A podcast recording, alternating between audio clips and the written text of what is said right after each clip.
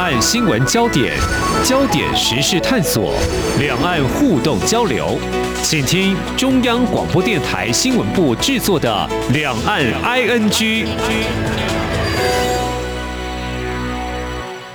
欢迎收听《两岸 ING》，我是宛如。今天是三月二号，星期二。对台湾的民众来说呢，我们才刚放完一个二二八的连续假期哦。其实放连假，大家是很开心的事情。但是呢，这一段时间以来，也看到在我们周边的国家并不是很平静。像譬如说，在香港呢，呃，出现了民主派人士被拘捕。那再来呢，我们附近的缅甸也在二月二十八号出现了政变之后最血腥。新的一天，也就是军警开火镇压这些示威的和平民众啊，至少造成十八人死亡，这样子的一个情势演变呢，我们呃赶紧在今天的节目现场啊连线到缅甸的仰光，我们要请当地的华人 Nizin 来跟我们聊聊在此时此刻缅甸的示威现场的一个最新的景况，当然也想听众朋友可以透过稍后的连线了解一下。缅甸人现在他们的抗争究竟要表达些什么？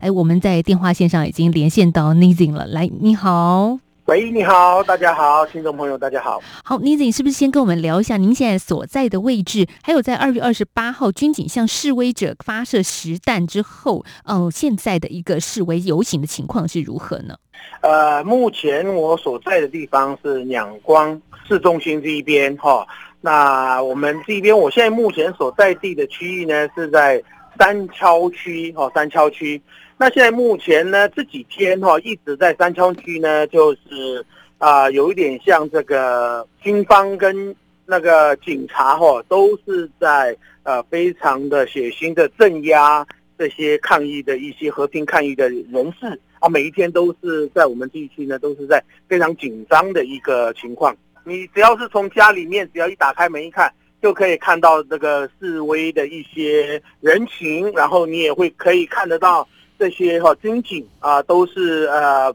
非常的这个呃装备齐全的军警们啊啊，已经在有点在恐吓啊呃在警告这些和平抗议的一些人士，如果你们啊再再继续抗议的话呢，我们可能会有镇压的这样的一个情况的一个场面。面对这么样的一个强硬的驱赶，缅甸的人民今天我们看到，就算今天三月二号还是走上街头啊。呃，没错，因为这几天哈，军警已经开始使用水炮车啊、催泪弹啊，然后呢，这种这个所谓的呃，第一个叫做呃呃真枪实弹的也都出来了哈，这样的一个情况。啊，虽然这个军方有这样的一个动作，但是呢，民众还是哈。呃，这个气势越来越高昂哦，都是每一天都还是仍然哈，呃，持续不断的，大家都在走上街头。好，在台湾呢，我们其实也看到了一些画面啊，像是军警啊，透过了橡胶子弹、催泪弹，甚至是实弹，面对这些示威群众。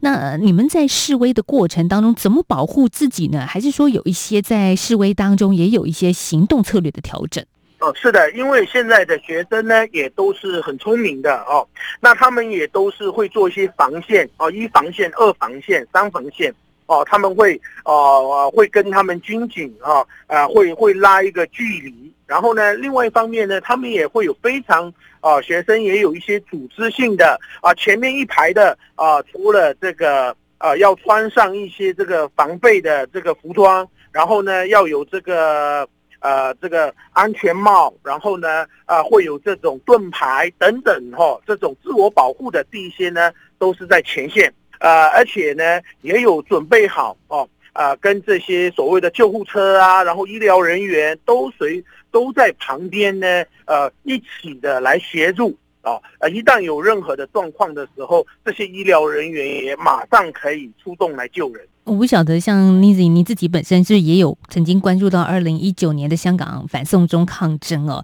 嗯，看到这样子的一个场景，有一种似曾相识的感觉。我不晓得，因为对台湾的民众来说，这几天的确看到了，怎么缅甸也就像是二零一九年的香港了呢？啊，没错没错，当然这个也是跟他那个那个场面是比较很有雷同的那一个情况哈。当然，这一种在缅甸发生这样的一个事情，其实也不是今天今天才会有这样的一个场面。是在一九八八年哈，然后呢，呃，一九九零年跟还有这个二零零七年，呃，都缅甸都一直在重演这样的一个戏码。所以大家也已经对这些军方的所做的一些手段也是相当的一个熟悉了。所以对这一次来讲，已经记起历历次的这种啊的一些经验、一些教训，然后又参考国外的这一些示威游行的模式。所以呢，这一次的老百姓跟人民跟这些年轻人哈，更聪明、更有策略性啊，更能够哈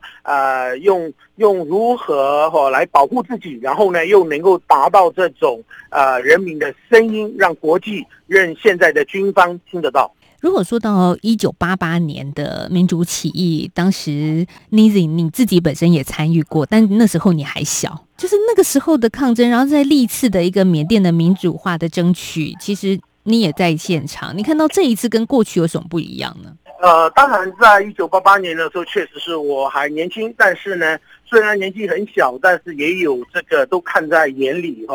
啊，因为呃，但是一九八八年跟现在的不一样，是因为一九八八年的这个缅甸是整个是封闭式的哦，网络是没有的哦，嗯然后呢，任何一个事件想要让国际知道的话呢，啊，今天发生的可能需要等到一个礼拜到两个礼拜啊，才能够在国际上看到这样的一个。照片呐，或者是说类似这样的一些画面，所以它的那个时空环境是一直都是往延后的。所以呢，当时军方你想怎么镇压，想怎么做，都是啊没有办法及时的可以让国际知道。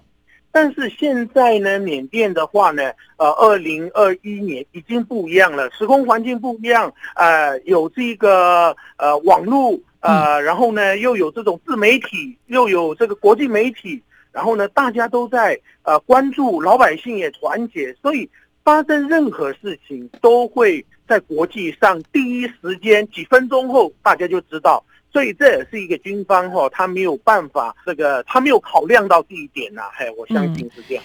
可是缅甸这一段时间，从二月一号的发动政变过后，然后每天不断的示威游行，但我们也透过外电看到说，军方对于掌控社群媒体，比如说断网啦，然后你们不能去上某些平台，这都是有被控制的呀。呃，是没错，呃，一直从二月一号之后哈。呃，开始通讯断了，然后呢，也有这个网络也有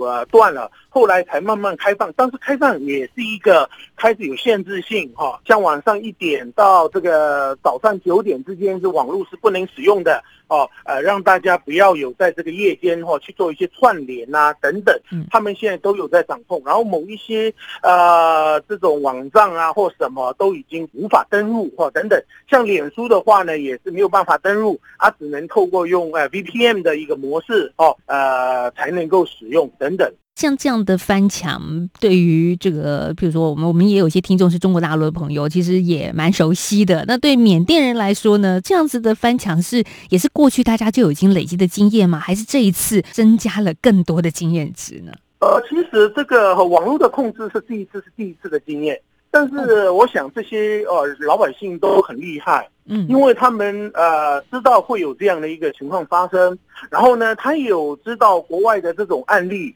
啊，也有这样子的一个情况，所以他们一旦在二月一号的时候，他们都已经开始想到其他国家对这种手段的时候会用什么样的一个科科技的一个模式哈，呃，需要来。呃，来解决这一些问题，所以他们很二月一号一旦发生这种事情的时候，二月二号就开始哈散播给老百姓知道用什么。一旦哈脸书被这样封了以后呢，呃，可以用什么样的一个软体哈可以翻墙，然后呢，如果一旦网络也没有的话呢，又可以用什么样的一个 A P P 哈，可以在周围这个一百呃这个这个公尺左右的哦相互怎么来串联联系的一些。这种软体不需要用网络就可以联系得到的各种这样的一些资讯都呃公开，让大家赶快呃来做下载呀，来做一些呃准备这样。所以大家年轻人这一次都非常有策略性的在面对这一次的抗议。所以有一些软体还不用网络就可以串联了。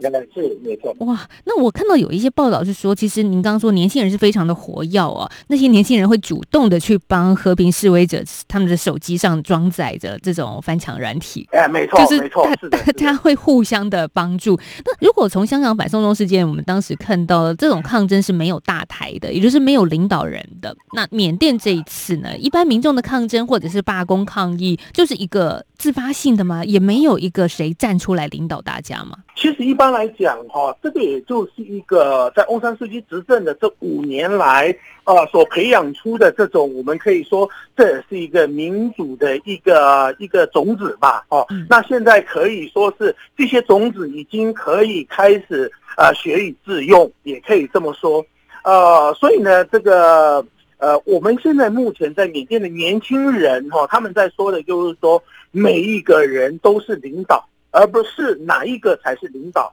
哦，现在的口号是这样子，所以大家都都是领导的一个情况之下，大家都可以把哦一些这个呃策略性，大家可以来共同来商讨，共同呃来来来呃来呃嗯面对呃这一场抗议。呃，但是事实上在后面上，呃，以前在一九八八年的这个学运的时候的这些领导者。他们也有没有在背后上有的，因为他们没有办法再浮出台面，他们是在呃后面上在策略性的一个指导，呃，透过这样呢，然后呢，人民呢，那他们也告诉人民，就是说我们每一个人都是领导，然后呢，哦，嗯，根本就是没有真正的呃台面上的领导。厘清一下，就是说，在这一次我们看不出来有任何的领导人站出来，但是其实后面在一九八八年，就是缅甸的自由派其实支持着这样子的一些行动，只是说这个时候谁冒出头来都是危险的。可以这么说，这时候谁冒出来都是危险的。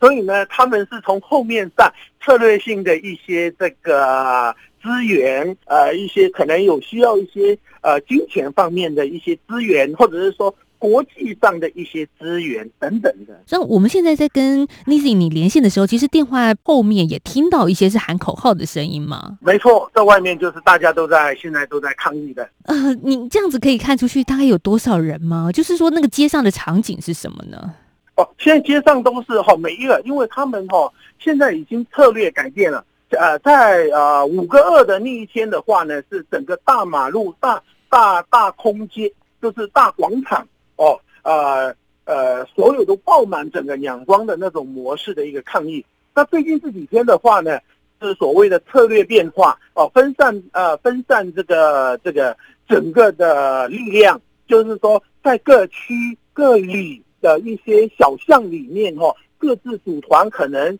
呃大概有一万人左右，呃，可能有些的话呢是三千四千人左右这样子的一个小型的这样的一个一团一团的，在不同的两光的各个区里面分散起来去抗议的一个模式，现在是。哦，在过去香港我们叫做遍地开花，不晓得你知不知道？就等于也是分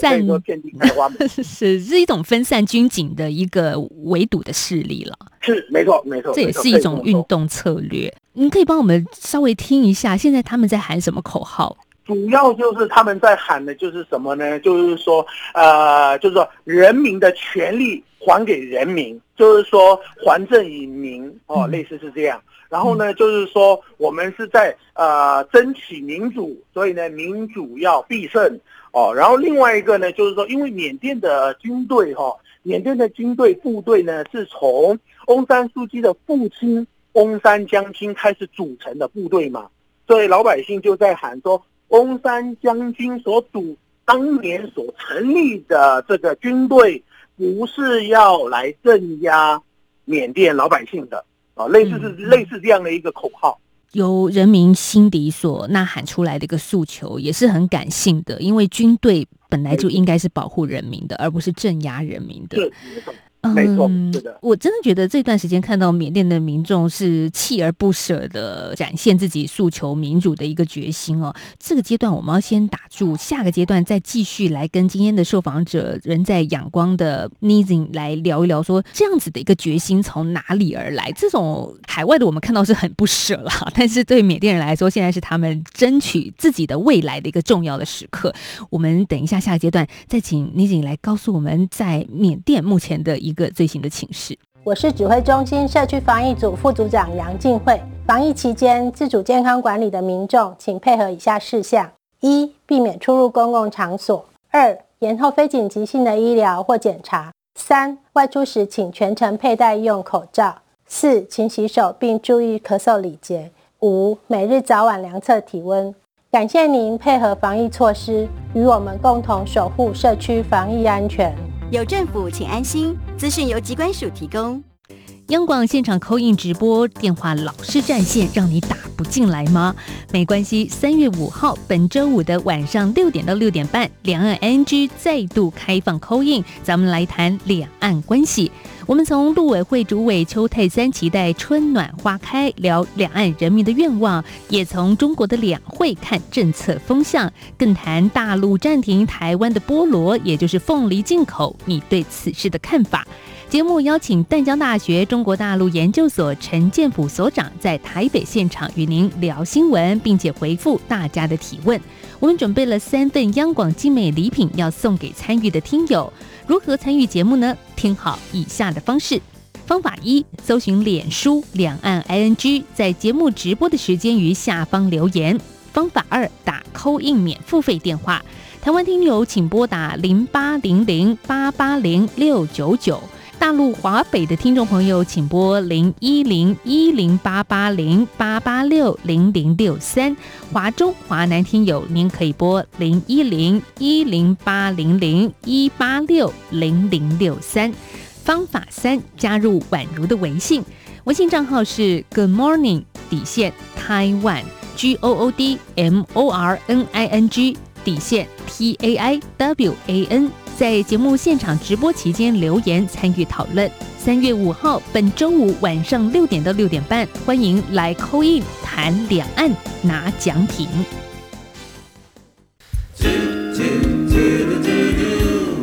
一起听 JFU 的台湾之音。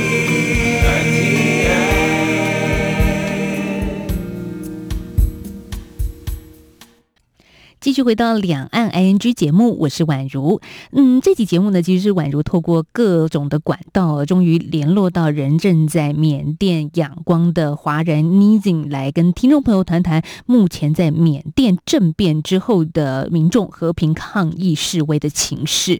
其实这整个事情，我们看到它的背景啊，是在二月一号，缅甸的军方发动了政变，逮捕翁山苏基和所属的政党全国民主联盟的许多高层，并且也宣称说，去年十一月的大选存在舞弊事件。那当时呢，也就是翁山苏基所领导的全民盟是大获全胜。当然，军方是很不满意了，就说里面也是有瑕疵，是有舞弊的。好，这样子推翻了民主选举，同时也逮捕了翁山苏基国家民主派人士的时候，是不是也意味着缅甸人民将再也看不到民主的未来呢？所以接下来我们要继续请教人在阳光的 Nizing 哦，就是你所看到这些缅甸群众还是是不怕呢？还是大家继续在今天三月二号走上街头？没错，因为最主要也就是所谓老百姓也好，现在的年轻人也好，他们觉得这一战就是最终的终极战。他们认为说这一战民主必须要胜利，让这个民主呢，这个在缅甸呢就种下这样的一个种子，未来不会再发生哈、呃这种什么叫做军事政变的这种事情发生，所以他们希望这一次就是一个终极战，希望能够不要让下一代呢也受这样的一个苦，所以呢，人民是铁了心的，一定要把这个军政呢把它推翻。上街头的大部分你所看过去都是年轻人居多吗？因为我为什么这么问呢？因为在过去，其实对于长辈来说，毕竟对于缅甸军政府的执政是恐惧的，他们也走过那样子的一个历程。长辈们不担心年轻人吗？或者是年轻人他们怎么去跟长辈去沟通？这个时候应该挺身而出呢？当然，这个都是长辈们是非常的担心或啊，或、呃、会有这样的一个事情。但是呢，另外一方面，长辈们也觉得说，因为他们也已经经历过一九六零年代，然后呢，一九八八，然后二零零七，然后呢，历历在目，都在眼前。所以呢，我也看过很多的这种比较感动的画面，嗯就是说长辈们就告诉儿他自己的儿女，就是说儿女，你每一天都要平安的回来，但是你要记住，今天出了这个家门去做这个抗议，是为了你的下一代，不要像我们继续在生活在这种恐惧的一个氛围里面，所以也是挺感动。虽然不舍，但是呢，也为了国家跟下一代的这个未来，哦，也是需要去奋斗的。所以现在我们看到缅甸的人民的抗争呢，是各种各样的方式来传达自己对于现在军政府政变的不满。那当然，这个甘地的不服从运动呢，也在此时此刻的缅甸而在和平的展开。但我很想问的是说，其实缅甸的人真的觉得像他们这样的行动可以对抗我们所谓的小虾米对抗大鲸鱼的这个缅甸军政府，有可能成功吗？那当然，现在的抗争者是他们是希望的是说，一这个在街头上的和平抗议，他是这个是要表达人民的一个心声，我们有这样的一个强烈的意志，呃呃，想要这个民主，这是一个一方面啊。第二方面呢，刚刚讲的一个透过这种哈呃这个呃公民不服从的这样的一个策略，让整个行队团队呢来瘫痪。哦，这是第二个方面。第三个方面呢，啊，也透过这一些啊、这个民选的这些议员，他们目前哈、虽然已经不能在台前哈、呃，来领导大家呃走上街头，但是他们在幕后呢，跟国际上的这些社会连线。假设呃，例如讲啊、美国，例如讲联合国啊、等等，他们透过国际法哦啊、来来控诉啊、这个军方，然后呢给军方压力，然后另外一方面呢，也让国际上的各个大国呢也不承认这个军方是一个合法的政府，所以呢，透过各个方面的来围剿目前的一个整个的军方的一个势力。那当然是这些老百姓的心声里面是，他们认为第一战是势在必得哦，必须要胜利。嗯，势在必得。好，接着我们也看到，的确在国际上有非常多的国家站出来，看到缅甸现在的抗争、争取民主的情势。那当然也有军政府对民众的血腥镇压。缅甸的驻联合国大使觉莫吞，他也在联合国就呼吁说，对。缅甸军方使用任何必要手段采取行动来恢复缅甸的民主，这样子的一个恢复民主，也让我们想到，其实，在这些年来，自从去年以来吧，整个亚洲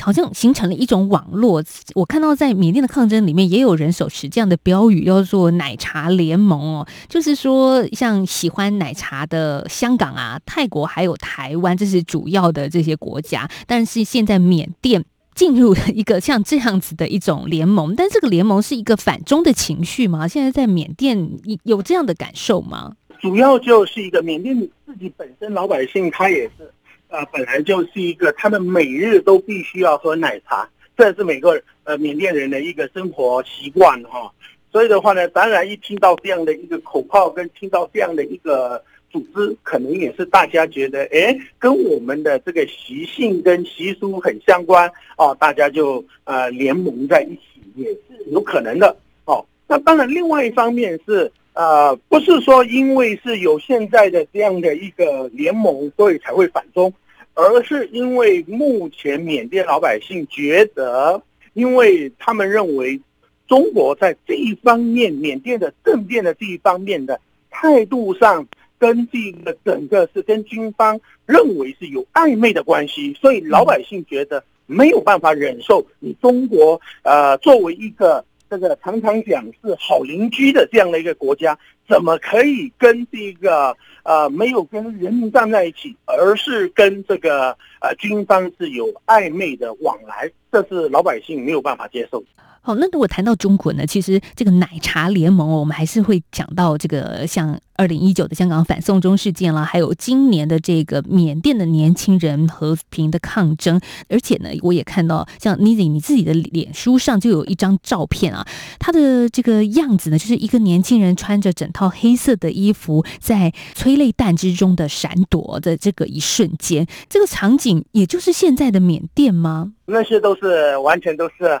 缅甸现场的，都是现在现场的年轻人在使用的。哎，对，争取的一个普世价值也是相同的。是没错，没错，可以这么说。那这样子的一个抗争哦，我想不只是在缅甸，世界上很多国家都在关心。所以，哎，这个时候您觉得国际上的支持跟声援的重要性是什么呢？缅甸人听得到、看得到吗？呃，我想都看得到的哦，都看得到的。因为为什么呢？现在的第一个呃国呃，我们常常都讲这个是现在已经变成地球村了嘛，哦，嗯。所以呢，大家都会把一些第一时间的这样的一个情况，有些可能他没有参与这一个呃上街游行里面，但是他们是随时都在关注所谓目前在缅甸发生的第一时间上的一些资讯，然后呢，将这些资讯呃资讯呢，很快的就就跟国际上的媒体来做连线，把一些资讯啊呃传递到国际上，让大家第一时间也都知道。所以基本上缅甸老百姓也每一天哈、就是有点像上班一样，早上九点就出来抗议，下午四点哦嗯都结束，回到家里面，呃，但是呢，回到家里可没有要休息了，哦他们就要开始关注国际上对于今天缅甸的这样的一个事件里面哦，他们有做什么样的国际有做什么样的一个回应，跟做什么样的一个下一步的动作，再透过这样的一个国际上的一个情势呢，再去哦第二天的这个抗议的这个呃里面呢，又需要用什么样的一个策略，再配合国际上的这个下一步的一个行动等等。所以现在的这些年轻人是真的是算是，我是蛮佩服这些年轻人的。是，那这种集结的力量的串联，其实网络也扮演很重要的角色。但是刚刚你跟我们说到在，呃晚上其实就会断网嘛，哈，但是这种断网并不会影响到太多，就是主要的工作就是抗争。嗯，是没错没错。但是我们前几天也看到，就是支持军政府的声音也站出来游行啊。呃，没错，这个也是军方是想要想要呃掩盖这一个所谓就是说缅甸不是只有一种声音，嗯啊、也有第二个声音是支持这个军方的。但是实质上后来呢，我们在透过一些媒体哈、当地缅甸的一些媒体哈、呃，去访问这一些人啊，去了解这些人，后面才发现，其实这些人都是被骗过来的，其实他们都不知道。哦，啊，他们都是觉得说，啊，呃，从乡下的老百姓，他们搞不清楚情况，叫他们说，哎，哎，我们今天要带你们到阳光城市里面哈、去游玩哦，免费的，不用付钱啊，就把这些乡亲们就叫过来，想不到来到仰光是要把他们呃就要要加入这个游行的这样的一个团队，所以事实上呃也有也有出现这样的一些画面哦，比较呃比呃他是想要用这一种方式掩盖。跟告诉国际说，不是只有一种声音哦，想要呃欺骗这个国际。我缅甸像这样子的抗争，你觉得有城乡的差距吗？或者它只是聚焦于一些知识分子的身上呢？哦，其实并没有哎，现在目前呃，缅甸是整个缅甸都是这个遍地开花哦嗯，从嗯乡下啊、到这个城市，到这个所谓的这种仰光曼德勒大城，哎，都是每一天都在发生。好，当然，也嗯就因为这样子，每一天也都有发生我们所谓的这种悲剧的一些场面。正在台湾的我们啊持续的来关注缅甸所发生的任何情势，当然也希望透过像这样海外的力量，让人听到更多缅甸在地的声音。嗯，我们在今天访问到的是人在仰光的缅甸华人 Nizing，谢谢 Nizing 今天跟我们的岳阳连线喽，谢谢。好，谢谢。一起听最有 feel 的台湾之音。